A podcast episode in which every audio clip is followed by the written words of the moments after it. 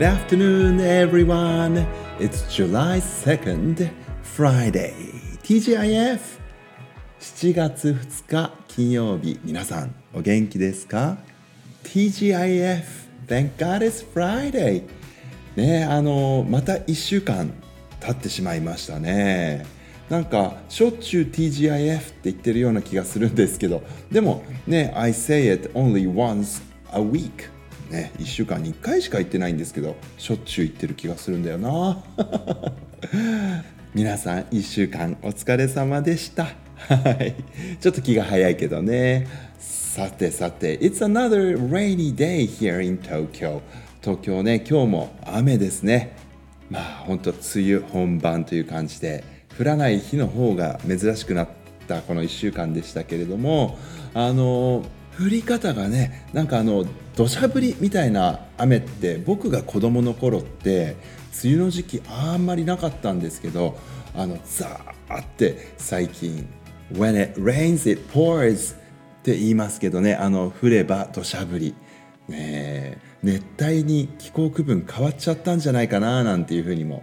思うんですけどどうでしょうね。今日もね雨の被害とかあのあったら嫌だなと思いますけれども皆さんどうぞ。Please be careful ねあの水害水難事故には合わないように皆さんお気をつけくださいね。さてさて、えー、Yesterday it was an international joke day ってねあの国際ジョークの日っていうんであのくだらないダジャレたくさん言っちゃってたんですけれどもあの皆さんからもねあのたくさん実はコメント頂いておりましてあのご紹介しそびれております。しかもあのもうねジュライに入ってしまったというのに、えー、6月中に頂いてたコメントが紹介しきれてなかったんですよね。すみませんでした。I'm sorry あの歴史の方向イギリスのブレイク大好きくんからもですねこの間、えー、英語の勉強頑張ってるよっていうコメントえー、読ませていただいたんですけれども一番最後のところにねもう一個あの質問の部分がありました。で、えー、英語の勉強でスペルを覚える時どうしてますか？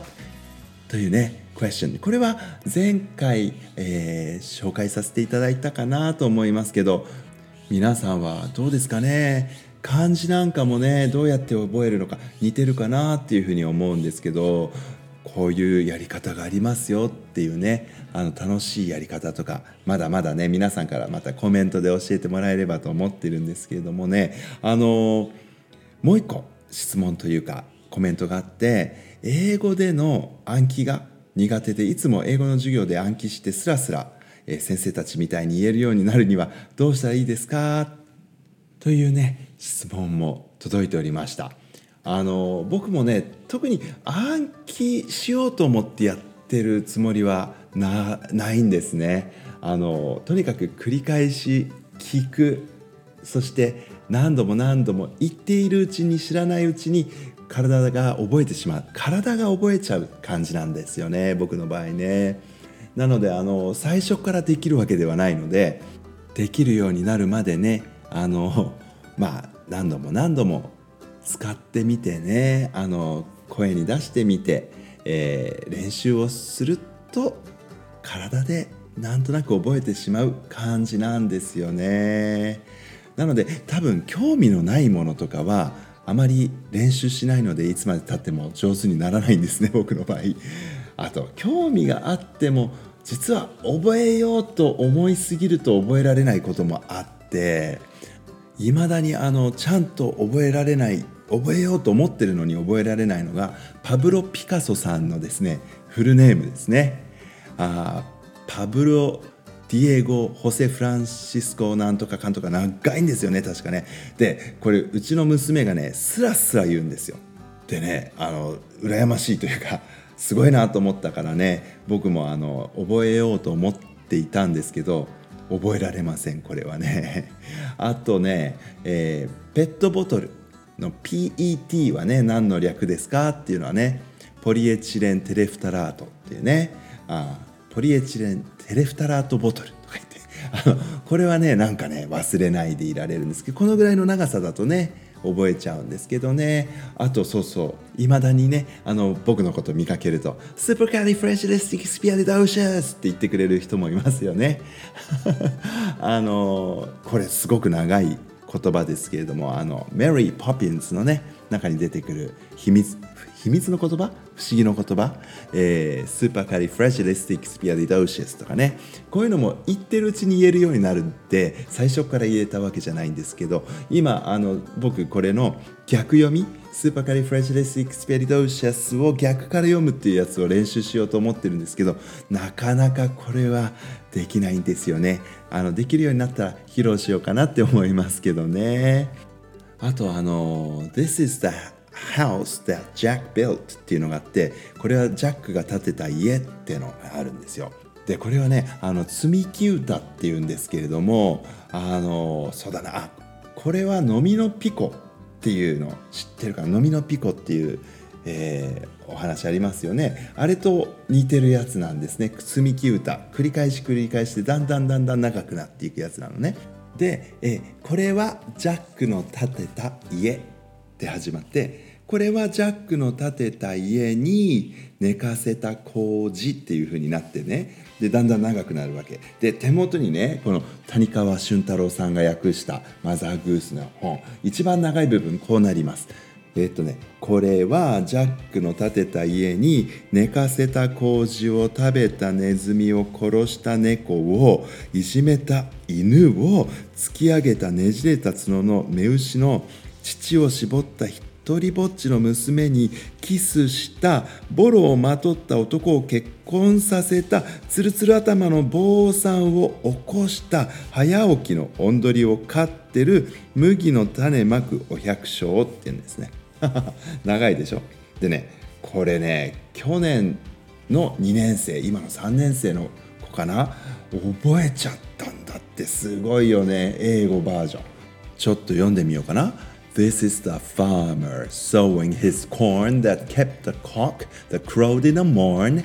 that waked the priest all shaven and shorn, that married a man all tattered and torn, that kissed the maiden all forlorn, milked the cow with a crumpled horn, that tossed the dog, that worried the cat, that killed the rat, that ate the mold, that lay in the house that Jack built ってなるんですけれども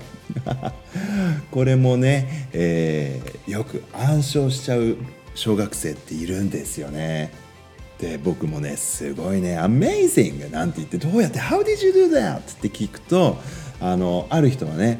あの最寄りの駅から学校に来るまでその歩くリズムに合わせてあのなんとなく口ずさんでたら言えるようになっちゃいましたって。すごいよね。あのこんな感じですよ。だからこうとこうやって歩くじゃない